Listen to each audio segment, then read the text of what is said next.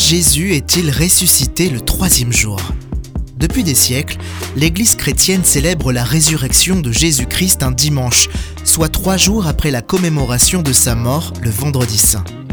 Ce délai de trois jours est basé sur de nombreuses références du Nouveau Testament. Jésus l'a prédit à plusieurs reprises et les apôtres aussi l'incluent dans leur annonce de l'Évangile. Mais pourquoi la résurrection de Jésus a-t-elle eu lieu trois jours après sa mort? Il semblerait qu'il aurait pu ressusciter un jour, deux jours, voire quatre jours après sa mort, ce qui maintiendrait tout autant la validité historique de la résurrection attestée par des témoins oculaires. Le troisième jour est-il simplement le fait du hasard sans aucune conséquence sur la résurrection À moins qu'il existe une signification liée à ce délai. Le troisième jour est important. Pour Jésus et les apôtres, le moment de sa résurrection revêt des implications théologiques majeures. Le délai de trois jours est important dans le récit biblique, car c'est le jour spécial où Dieu crée une nouvelle vie et active son alliance avec l'humanité. Mais comment le Nouveau Testament en est-il arrivé à cette conclusion? Il s'avère que Jésus lui-même et les auteurs du Nouveau Testament s'inspirent d'un schéma récurrent des Écritures hébraïques, basé sur le troisième jour.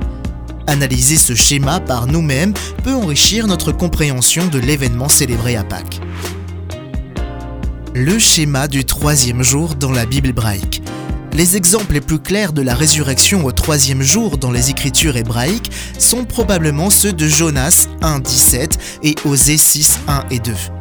Jésus a assimilé les trois jours passés par Jonas dans le ventre du gros poisson à une métaphore de sa propre résurrection.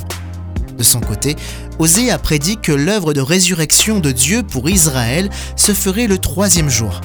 Bien que ces textes méritent d'être pris en compte, ce schéma de résurrection au troisième jour commence bien plus tôt dans l'histoire.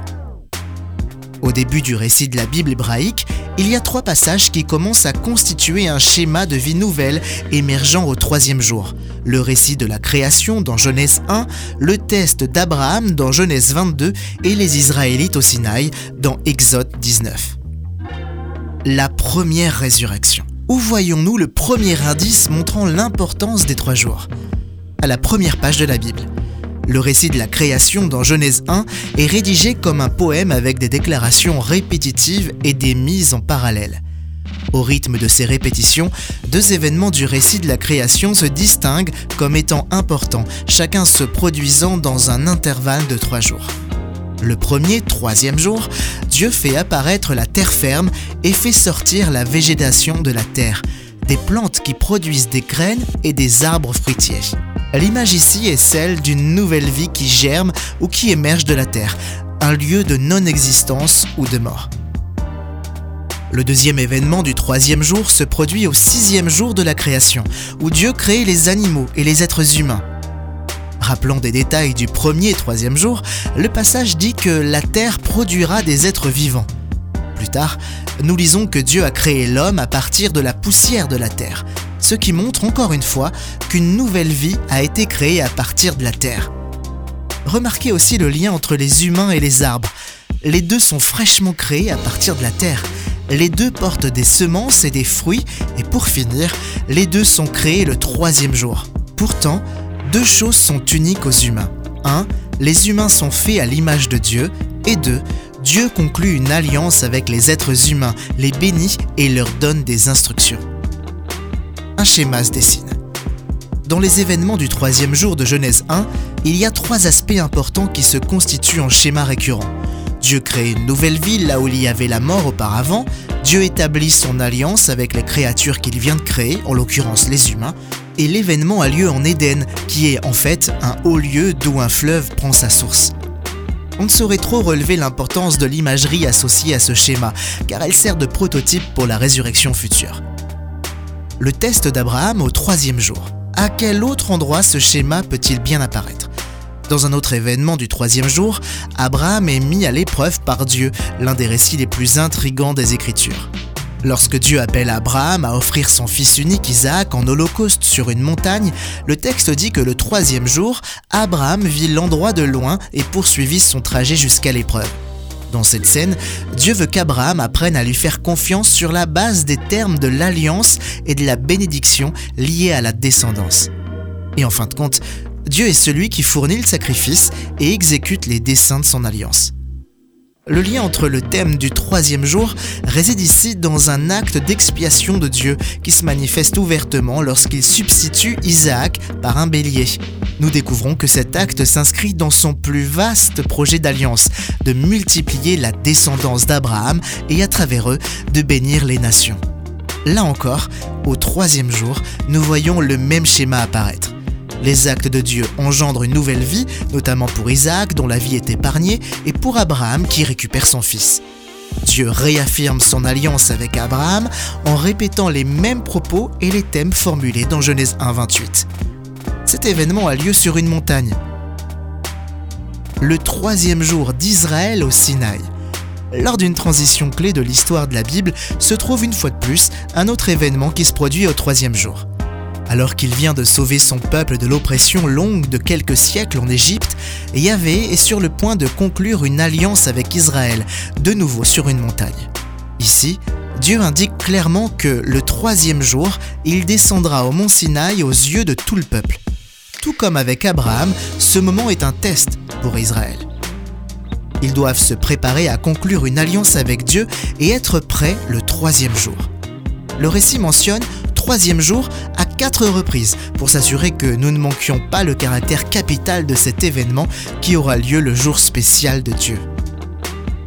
Sur la base de ce que nous avons déjà vu arriver au troisième jour, nous nous attendons à un certain schéma qui ne manque pas de se répéter.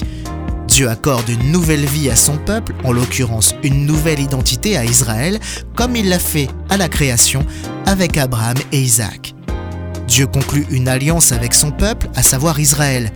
Dieu accomplit tout cela sur une montagne. Et c'est exactement ce que nous voyons dans le récit.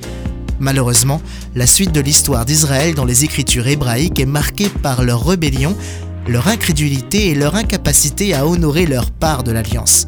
Ce qui nous ramène à ces passages prophétiques qui mentionnent le troisième jour, Osée et Jonas.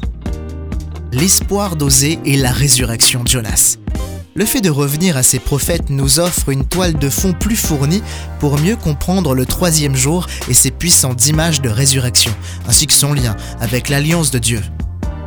Osée appelle Israël à retourner à Yahweh, un langage prophétique classique invitant à la repentance et à choisir la fidélité à l'alliance.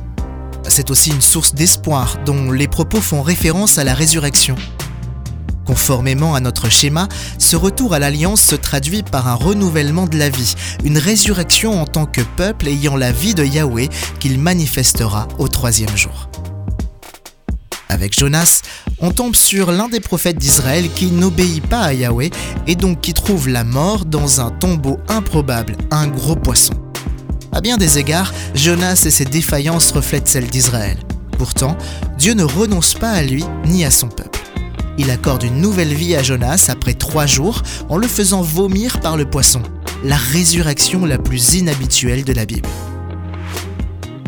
Jésus prédit une résurrection au troisième jour.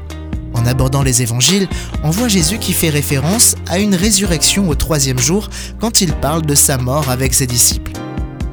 En fait, il mentionne trois jours à 21 reprises. Ce stade, vous pouvez probablement déduire que cette insistance n'était pas due au hasard.